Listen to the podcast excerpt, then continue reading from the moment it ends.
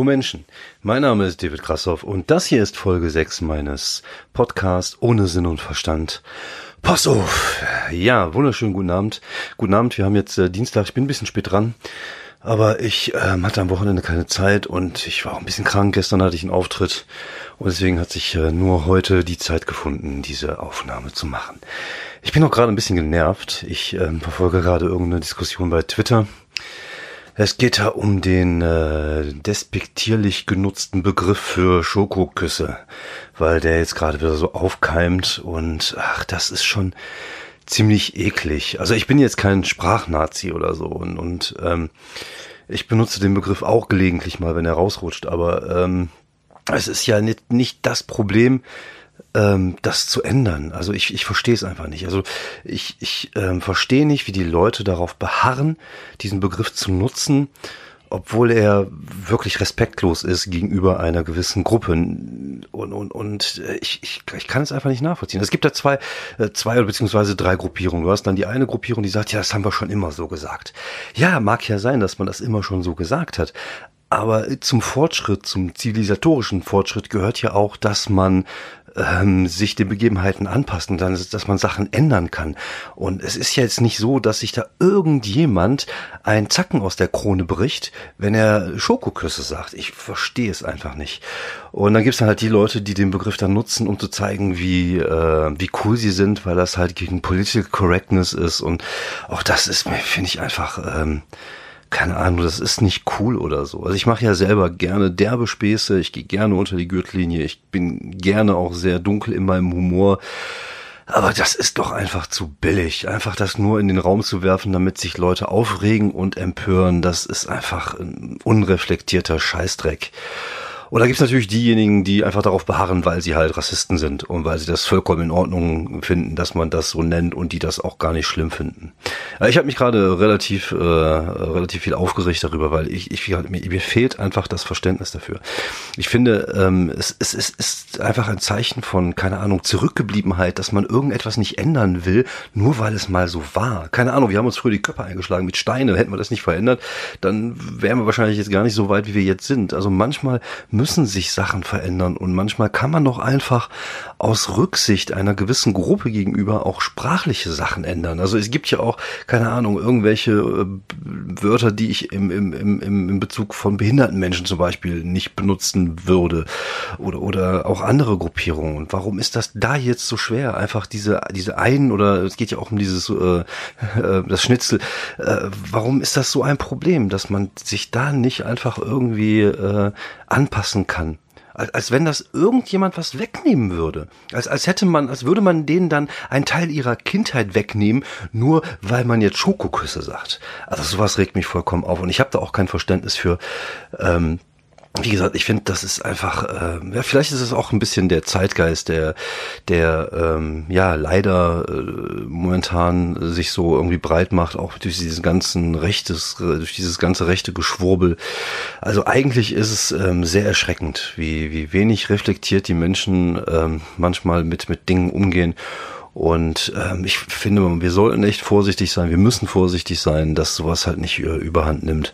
Und dann ähm, endet das wieder irgendwo, wo es hinterher keiner gewollt haben will. Deswegen, naja. Gut, das wollte ich nur mal loswerden, bevor ich äh, zu den etwas erfreulicheren Sachen komme. Ähm, ich wollte heute wieder viel über Comedy reden. Ähm, ich mache heute keine Verschwörungstheorie, weil es ist tatsächlich auch immer sehr arbeitsintensiv, sich so ein bisschen da rein zu, zu denken und zu lesen. Auch da möchte ich einfach nochmal die Empfehlung abgeben. Es gibt diesen wunderbaren ähm, Podcast Crackpot, den ihr auch äh, unter anderem bei Spotify hören könnt die jede Woche irgendwie eine, ähm, eine Verschwörungstier auseinandernehmen zu zweit und die sind wirklich vorbereitet, die machen das auch richtig gut. Ich glaube, ich werde mich ein bisschen mehr auf mein Kerngeschäft konzentrieren, nämlich auf das Kreative, auf die Comedy und, und das, was ich erlebe und das, was mir halt durch den Kopf geht, wie halt diese Geschichte mit diesem, mit diesem Schokokuss-Gedönse. Ähm, ja, ich war die, die Woche jetzt äh, mal zweimal unterwegs, beziehungsweise die letzten Tage. Ich war Samstag in äh, Dienstlaken Ähm, was sehr cool war, es hat sehr viel Spaß gemacht. Es waren ähm, so 60, 70 Leute, würde ich sagen, in so einer. Ich, ich hatte erst ein bisschen Schiss, muss ich sagen, weil das äh, fand in der Tanzschule statt. Da dachte ich erst so, ui, was wird da für ein Publikum sein? Ui, wie wird die Location sein? War aber alles super gemacht von dem äh, werten Kollegen Tim Perkovic, der es echt super organisiert hat. Waren tolle Kollegen da, Lars Henk war da, ich war da und Serkan Attisch war da. Und das hat richtig Bock gemacht. Also die Leute hatten richtig Bock und ähm, ich glaube, der Lars hat es als Opener, also als das Opener ist immer der erste Künstler, hat es ein bisschen schwer gehabt, er war hinterher auch ein bisschen deprimiert, aber äh, ich kann es immer nur wiederholen. Es gibt halt einfach so Abende, wo es halt nicht so lübt, wie man sich das vorstellt. Das passiert halt jedem von uns und da muss man einfach sich den Mund abwischen und dann halt weitermachen. Ja, für mich ist es gut gelaufen, hat alles so gut, gut funktioniert, wie, wie es ging. Ähm, das Kindermaterial haben sie gefeiert. Ich habe endlich, endlich habe ich mal ein, ein Ende gefunden, also eine Schlusspointe für mein, für mein Laufmaterial. Das ist ja das, wovon ich auch schon relativ häufig, häufig gesprochen habe, das Material, wo ich momentan dran arbeite. Aber es ist halt immer echt, also so ein zähes, zähes Brot halt. Du hast halt immer so eine Grundidee mit so ein, zwei, drei Gags und dann entwickelt sich das und es braucht dann halt manchmal so drei, vier, fünf, sechs Wochen, bis du daraus irgendwas was ähm, hast, bis du deine vier, fünf Minuten zusammen hast. Und jetzt habe ich tatsächlich eine Schlusspointe. Da muss ich noch ein bisschen dran schrauben ähm, vom Wording her, also welche Worte ich benutze, ähm, weil das ist in der Comedy tatsächlich wirklich wichtig. Also das ist halt, ähm, die Leute müssen halt wirklich direkt verstehen, was du meinst. Und deswegen ist dieses Wording, also wie du die Worte setzt, welche Worte du, du, du benutzt, sehr, sehr wichtig. Also es ist, bringt nichts, wenn nur ein Teil des, des Publikums zum Beispiel äh, deine, deine Gags versteht, weil du es zu geschwurbelt formuliert hast, sondern du musst halt schon relativ klipp und klar zeigen, wo du hin willst, einfach damit so viele Menschen wie möglich es verstehen. Und da habe ich, glaube ich, jetzt ein Ende gefunden, was, äh, was ähm, ganz gut funktionieren kann. Ich muss es auch da natürlich noch zwei, dreimal testen. Mal gucken, welche Möglichkeiten sich da jetzt in den nächsten Tagen noch anbieten. So, ich muss mal ganz kurz pausieren, weil meine sechsjährige Tochter sich in den Kopf gesetzt hat, bei 24 Grad Raumtemperatur eine Wärmflasche zu wollen und weil wir das nicht gegeben haben, hat sie gerade mal ein bisschen die Wohnung zusammengeschrien. Ich habe keine Ahnung, ob man das gleich in der Aufnahme hört, aber jetzt hat sich gerade die Lage etwas beruhigt. Naja, und manchmal, manchmal braucht halt Material so ein bisschen länger, bis es äh, fertig ist und in dem Fall hoffe ich, dass ich das jetzt äh, ganz okay rund gespielt habe und dann kann ich mich auch wieder dem, dem nächsten Bit sozusagen äh, widmen. Ja, aber wie gesagt, Dienstlagen fand ich, war wirklich ein schöner Abend, äh, gute Kollegen da und ähm, hat, glaube ich, allen Beteiligten sehr viel Spaß gemacht. Ähm, gestern war ich in, in Düsseldorf bei der Boing Show im Pitcher. Ist eigentlich ein super Laden. Ähm, das macht der Manuel Wolf auch sehr gut. Ist auch eine coole Location. Die Leute sind total cool. Aber ich war einfach schlecht drauf. Ich war, ähm, ich hatte irgendwie nachmittags seit langer Zeit mal wieder so eine Angstattacke. Angstattacken sind echt fiese Möps. Vor allem, weil sie halt wirklich so hinterhältig kommen. Es gab jetzt auch wirklich keinen Grund dafür irgendwie. Also ich hatte keine Ahnung. Es war halt schwül und ich habe schlecht Luft gekriegt. Und dann dachte ich, ich erstick und sterbe. Und dann kriegt man halt schon mal sowas. Aber es ähm, war relativ schnell dann auch wieder okay. Aber ich war eh, ich bin auch äh, immer noch gesundheitlich angeschlagen. Keine Ahnung, seit zwei, drei Wochen schleppe ich so eine Erkältung in mich drin, äh, in mich rum, in mir rum. Und ähm, ja, ich war einfach platt. Ich war einfach müde, auch Montag. Ich hatte auch die Nacht nicht gut geschlafen. Und dann musste ich halt auf die Bühne 20 Minuten machen. Es war okay, also es war den Umständen entsprechend. Ich war jetzt nicht besonders gut. Man merkt mir oft an, wenn ich ähm, keine Lust habe oder wenn ich irgendwie so ein bisschen, äh, keine Ahnung, unter Strom bin, unter Stress bin oder wenn es mir nicht gut geht, dann tendiere ich dazu, das Material einfach viel zu schnell zu spielen. Und das habe ich dann auch gemacht. Und es war aber okay. Also es war kein schlechter Auftritt, bei Weitem nicht. Aber ähm, ich, ich hätte es sicherlich besser und äh, souveräner machen können. Aber wie gesagt, manchmal ist man halt einfach durch. Und ich glaube, da ist momentan bei mir auch der Punkt, wo ich ganz froh bin, dass die nächsten zwei Monate da relativ wenig ist, einfach mal wieder so ein bisschen Kraft, Kraft zu tanken, ein paar Ideen zu tanken. Und ähm, ich habe immerhin einen, einen neuen Gag, äh, der super funktioniert hat, dort probieren können, wo ich vielleicht wiederum anderes Material darauf aufbauen kann. Mal gucken. Da bin ich momentan äh, noch in der Überlegungsphase was ich da machen kann. Ähm, ja, sonst äh, ist mir heute wieder aufgefallen, ich habe das Video eines Kollegen gesehen äh, bei Nightwash, einer von den etwas äh, besseren und bekannteren Kollegen. Ich äh, werde jetzt mal äh, keine Namen nennen, aber auch da ist mir wieder aufgefallen, dass Material dazwischen war, wo ähm, das mir bekannt vorkam. Und das ist auch so ein bisschen so ein Ding, wo ich mir echt denke, so, ah, das muss da echt nicht sein. Ich sag mal, gerade ab einem gewissen Level sollte man doch in der Lage sein, entweder selber äh, originäres Material zu schreiben oder Autoren zu haben, die originäres Material schreiben. Also es war jetzt nicht so, dass er einen Gag geklaut hat, aber es war halt schon relativ nah an einer Idee, die schon, ähm, naja, sagen wir mal so, recht äh, bekannt war oder, oder die ihm ja, wie gesagt, auch sofort aufgefallen ist. Und da gibt's ja auch andere Kollegen ab einem gewissen Niveau, die ja dafür bekannt sind, dass sie gerne auch mal sich bei, bei anderen bedienen und auch bei Amis bedienen. Und ähm, ich finde das echt immer fragwürdig. Was mich aber noch viel, viel mehr stört, ist, dass es ähm, ab einem gewissen Niveau keinen mehr interessiert. Also es interessiert keinen, ob jetzt, keine Ahnung, der das Material von ihm ist. Hauptsache, es funktioniert. Und das finde ich ein bisschen ärgerlich. Ich glaube, das ist aber, äh, weil man dann halt selber ein bisschen so in seiner Künstlerseele ähm, gekränkt ist, wenn man sich denkt, okay, ich so, ich äh, denke mir irgendwas aus. Gut, ich bin jetzt auch nicht der, der, keine Ahnung, der originellste Mensch auf Erden. Und, und die Sachen, die ich gemacht habe, gab es natürlich auch wahrscheinlich schon in der Form oder anderer Form. Aber ich versuche natürlich trotzdem immer mein eigenes Ding draus zu machen und mir das zu erarbeiten. Und dann ist das auch echt, wie ich ja vorhin schon erwähnte, ein wirklich zäher äh, Gang.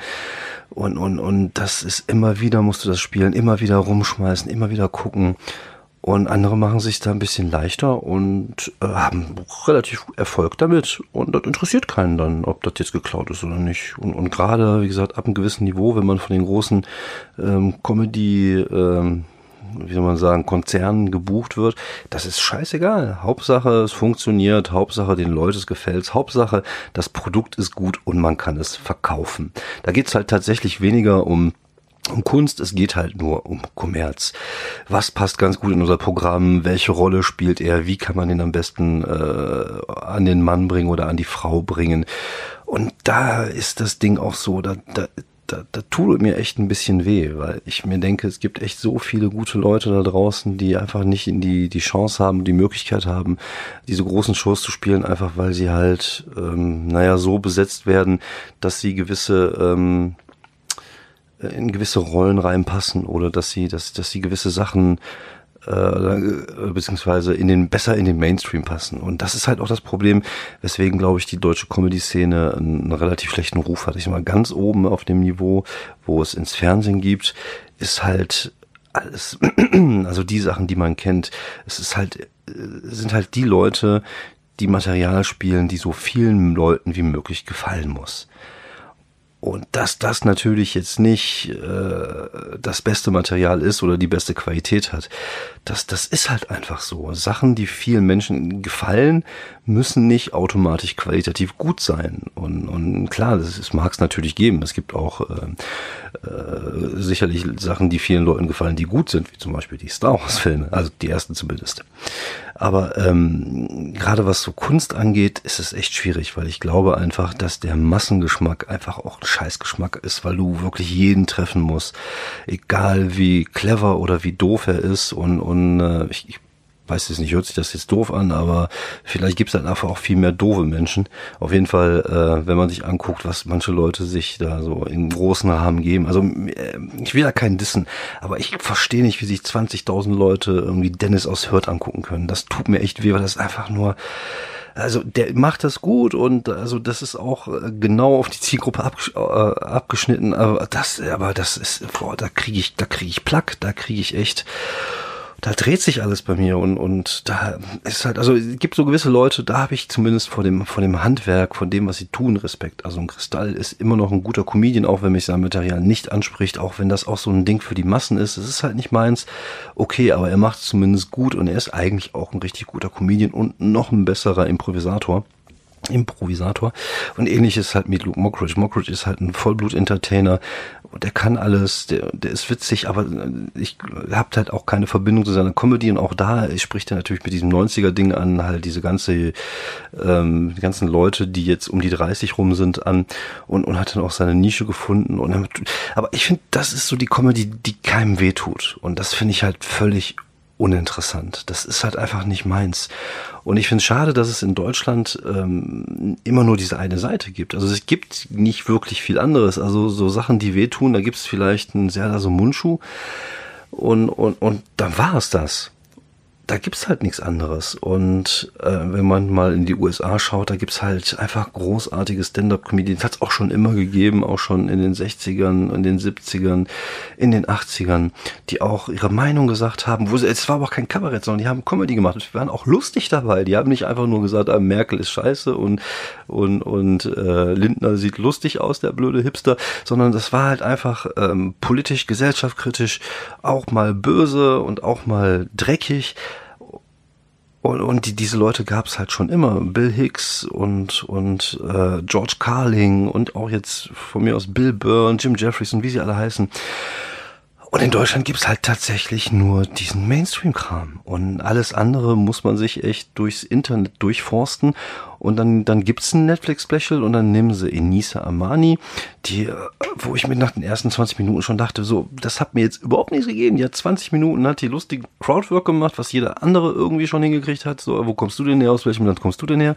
Und dann diese, diese, diese extra gespielte Gossensprache für, keine Ahnung, ob das jetzt ihre Zielgruppe ist, die sie damit bedient, weil sie spricht ja nicht so. Ich kenne sie ja und beziehungsweise ich kannte sie mal. Und ähm, ich, ich das, das 20 Minuten habe ich ausgemacht, ich konnte es mir nicht mehr angucken. Und, und dabei, wie gesagt, haben wir echt gute Leute und ach, das ist dann echt ein bisschen ähm, schwierig. Aber das ist halt, ne, das ist halt die Sache, sobald eine Kunstform zu Kommerz wird und, und, und Mainstream wird, geht es tatsächlich nur darum, so viele Leute wie möglich zu treffen. Und das kann man gut finden. Und es gibt ja auch Leute, die innerhalb dieses Mainstream-Ding gut funktionieren oder die auch gut sind. Aber es gibt halt einfach diese Nische für alternative Comedy, die, die gibt's halt in Deutschland nicht. Auch gerade auch nicht auf einem mittleren Level. Die gibt's nur unten und, und dann kommt lange Zeit nichts mehr und dann war's das irgendwie. Und das finde ich halt ein bisschen, ein bisschen schade. Und, und, und dass die Leute dann tatsächlich auch nur gebucht werden, damit sie halt allen gefallen.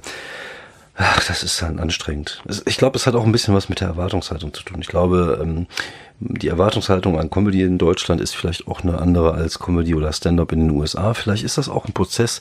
Ich glaube, es ist auch ein Prozess. Ich hoffe, es ist ein Prozess, dass die Leute jetzt immer mehr merken, okay, ähm, gibt da draußen auch richtig coole Stand-up-Comedy, die gerne auch mal ein bisschen böser, ein bisschen dreckiger, ein bisschen blütiger, ein bisschen düsterer sein, sein kann und die manchmal auch wehtut. Ähm, vielleicht braucht es halt einfach seine Zeit. Ich glaube, jetzt, die Leute, die jetzt ähm, viel Netflix gucken, die gucken sich wahrscheinlich auch eher die Amis an und, und kennen halt alle Bill Burr und, und auch von mir aus auch Louis C.K., der alte Pimmelzeiger. Ähm, und vielleicht verändert sich das jetzt so nach und nach und langsam. Es wäre auf jeden Fall erstrebenswert. Also ich finde, ähm, wie gesagt, es gibt da gute nach, ähm, Nachwuchs-Comedians und ähm, vielleicht braucht es halt einfach so eine Zeit, bis sie auch ihre ihre äh, Möglichkeiten haben, sich zu zeigen. Wobei die Frage ist natürlich auch, wo, wo, wo war das Fernsehen? Mit dem Fernsehen da weiß man eh nicht so genau, ob das jetzt so in den letzten zehn, oder die nächsten zehn Jahre noch Bestand hat, weil immer mehr Leute jetzt tatsächlich eher Streamingdienste gucken. Also ich gucke tatsächlich wirklich, wirklich, wirklich wenig äh, Fernsehen, also normales Fernsehen. Ich gucke gerne mal Fußball, deswegen halt auch mal Sportstudio oder jetzt bei der, bei der WM, sonst gucke ich gerne mal Bares für Rares. Aber sonst gucke ich kein Fernsehen. Ich gucke Netflix, ich gucke Amazon und ja, da habe ich qualitativ gute Dokus, ich habe super Serien, ich habe super Comedy-Specials aus den USA. Und was, was, was will ich mehr? Da muss ich mir jetzt halt kein, äh, keine Ahnung, Notruf Hafenkante angucken oder so ein Scheiß. Und ich weiß nicht, wo das noch hinführen soll mit dem Fernsehen, weil ähm, die haben auch, äh, manchmal sind die auch einfach so, äh, so, so noch so altmodisch. Ich weiß nicht, ob die das irgendwann mal auf die Kette kriegen, diesen Umschwung zu schaffen und, und vielleicht außerhalb dieser großen Formate, die es da noch gibt, ob es jetzt irgendwie Dschungelcamp ist oder, oder The Bachelor, die Sachen, die die Leute noch anziehen, damit sie lästern können, dieses äh, voyeuristische Kackfernsehen. Ähm, aber außerhalb dieser Dinge gibt's halt nicht wirklich mehr äh, wirklich gute Sachen und, und die Leute orientieren sich dann halt andersrum, äh, andersrum, äh, woanders hin. Und ich bin mal sehr gespannt, wie, die, wie sich das entwickeln wird. Also ich, ich glaube tendenziell, dass natürlich ähm, diese Streaming-Dienste immer mehr werden und dass es auch da immer mehr Angebot geben wird, auch vielleicht aus Deutschland, auch vielleicht von den Leuten selber produziert, weil ich glaube, dass die Fernsehsender da von sich aus äh, sich da schwer tun werden. Aber wie gesagt, ich habe keine Ahnung, in welche Richtung das gehen wird. So, ähm, was ich noch sagen wollte, es wird vermutlich ähm, heute mein letzter Podcast auch bei Soundcloud sein. Ich ähm, habe mir jetzt ein Podigy Podigy-Account besorgt und werde jetzt da dorthin umziehen. Also ich bin schon dorthin umgezogen. Ähm, Podigy hat den Vorteil, dass es günstig ist und dass ich jeden Monat 200 äh, Minuten aufnehmen kann, weil bei Soundcloud kannst du, glaube ich, einmal 300 und wenn die voll sind, dann musst du komplett in den, in den Deluxe äh, Platin äh, Modus wechseln für irgendwie, keine Ahnung, 11 Euro im Monat und das äh, sehe ich für die 50 Mannequins, die mir zuhören, nicht ein. Außerdem hat Podigy den Vorteil, dass es halt auf iTunes gepostet wird und man kann es über Spotify hören. Das ist natürlich, glaube ich, schon ähm, ganz nett. Ähm, ja, wie gesagt, heute bin ich äh, ein bisschen kürzer als sonst, einfach weil ähm, ich auch durch bin, wie gesagt. Ähm, Mal gucken, äh, nächste Woche gibt's wieder mehr von mir. Vielen Dank, dass ihr mir zugehört habt. Und ähm, wenn, irgend, wenn ihr irgendwas sagen wollt, schreibt gerne mal in die Kommentare rein. Macht eh keiner von den 33 Leuten, die das hören. Aber wie gesagt, äh, ist mir egal. Ich mach's für mich. Und für die 33, die zuhören. Dankeschön, schönen Abend noch. Ciao.